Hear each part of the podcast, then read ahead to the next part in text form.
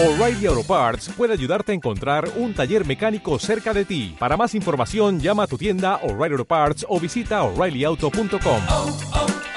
O'Reilly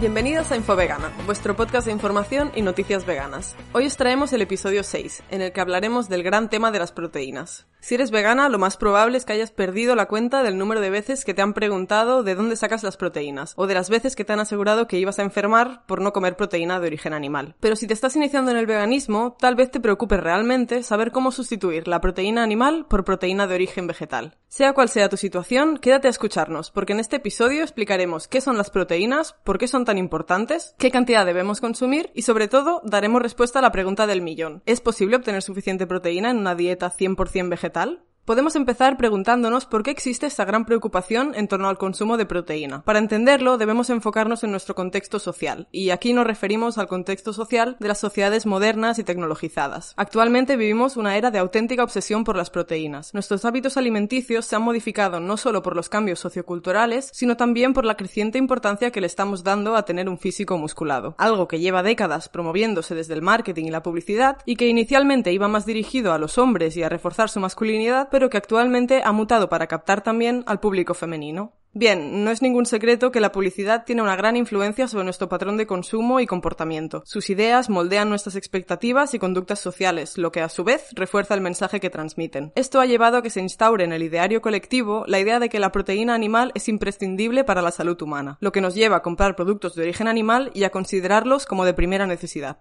Pero volvamos un momento a la raíz del asunto y expliquemos qué son exactamente las proteínas. Básicamente, las proteínas son combinaciones de 20 aminoácidos. Algunos de estos pueden ser sintetizados por el propio cuerpo y se denominan aminoácidos no esenciales, pero hay algunos de ellos que deben ser obtenidos a través de la dieta y se les conoce como aminoácidos esenciales. El valor biológico de las proteínas se define por la presencia de estos aminoácidos esenciales, es decir, se considera que una proteína tiene mayor valor biológico o es más completa cuanto mayor es el número de aminoácidos esenciales que contiene. Llamamos proteína completa a aquella que tiene todos los aminoácidos esenciales y sabemos con certeza que productos vegetales como la quinoa, la espelta, los garbanzos, la soja o los pistachos contienen todos los aminoácidos esenciales. Si por alguna razón no tuviésemos a nuestra disposición estos alimentos, es posible conseguir fácilmente todos los aminoácidos esenciales mediante la combinación de judías y avena, lentejas y maíz o arroz y cacahuetes solo por poner algunos ejemplos. En definitiva, cualquier combinación de legumbres, cereales, vegetales, frutos secos y semillas a lo largo del día sin que sea necesario unirlos en una misma comida. Tradicionalmente, la industria de la carne nos ha querido convencer de que no existía ninguna fuente de proteína vegetal de alto valor biológico, y que por lo tanto el consumo de carne era una necesidad para el ser humano. Y es que actualmente la mayoría de la gente cree que necesitamos proteína de origen animal para estar sanos, y suele ser una de las principales barreras nutricionales para adoptar una dieta 100% vegetal. Esto es debido a un cierto ansia social por las proteínas, combinado con que realmente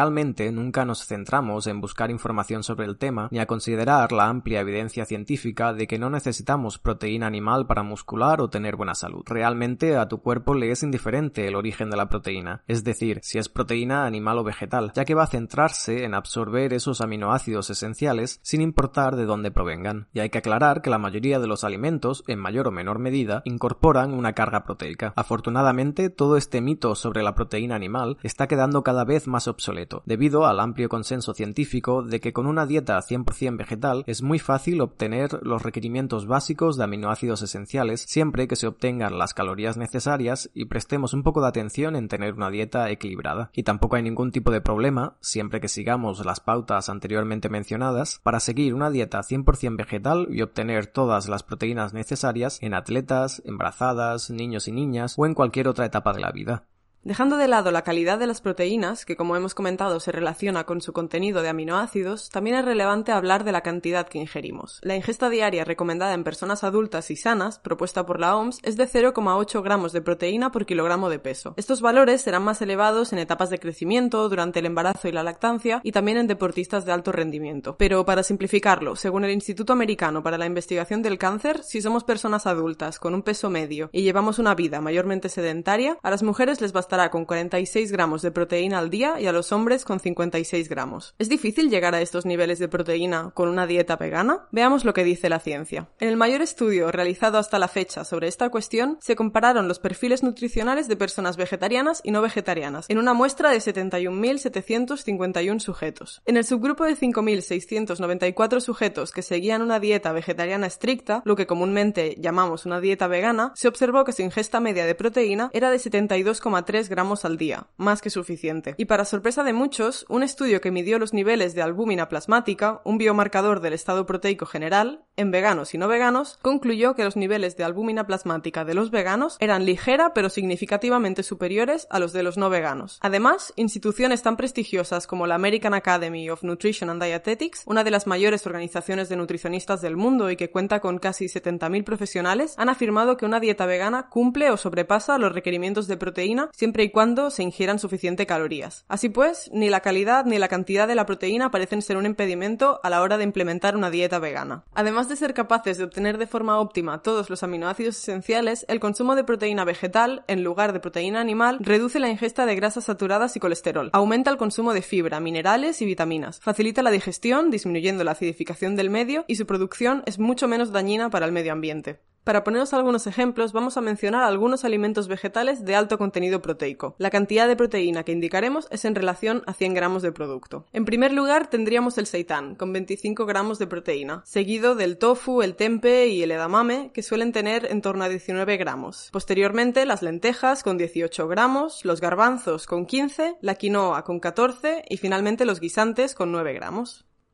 Ya hemos visto que no es nada complicado obtener los requerimientos básicos de proteína completa diarios con una dieta 100% vegetal. Pero ¿qué pasa si consumimos demasiada proteína? La explosión y expansión del fitness y del culto al cuerpo que se está experimentando desde hace décadas por todo el mundo nos manda continuamente el mensaje de que cuanta más proteína consumamos, más músculo ganaremos. Aunque esta propaganda estaba inicialmente dirigida casi exclusivamente al género masculino, actualmente también ha llegado al público femenino con mensajes como que la proteína es saciante y altamente termogénica, lo que podría ayudar en el control del peso. Este tipo de mensajes son muy peligrosos, no solo por el daño psicológico que pueden llegar a producir en una persona con baja autoestima, sino también por una cuestión de salud física. El estudio científico Anibes, que realizó encuestas sobre alimentación y nutrición en España, concluyó que el consumo de proteína de los españoles está muy por encima de los límites recomendados. Esto es bastante peligroso porque un exceso de proteína, más de 3 gramos por kilo de peso al día, obliga al cuerpo a eliminar el exceso, lo que requiere de la oxidación de los aminoácidos que conforman las proteínas. Este proceso causa un aumento de amonio en sangre, lo que disminuye el pH y acidifica el cuerpo.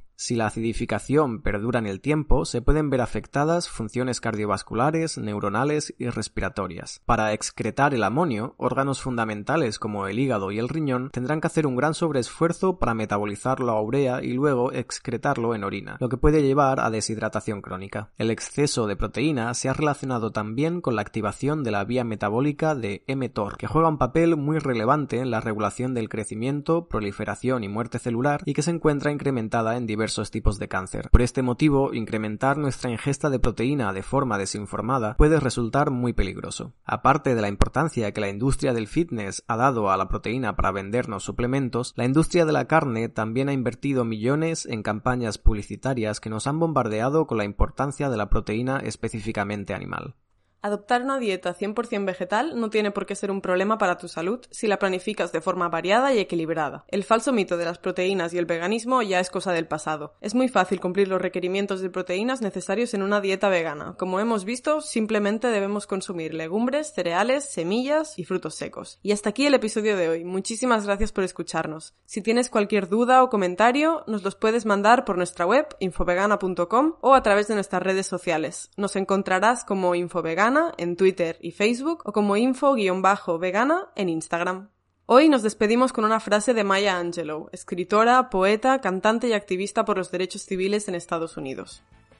Creo que un héroe es cualquier persona realmente decidida a hacer de este un lugar mejor para todos los demás.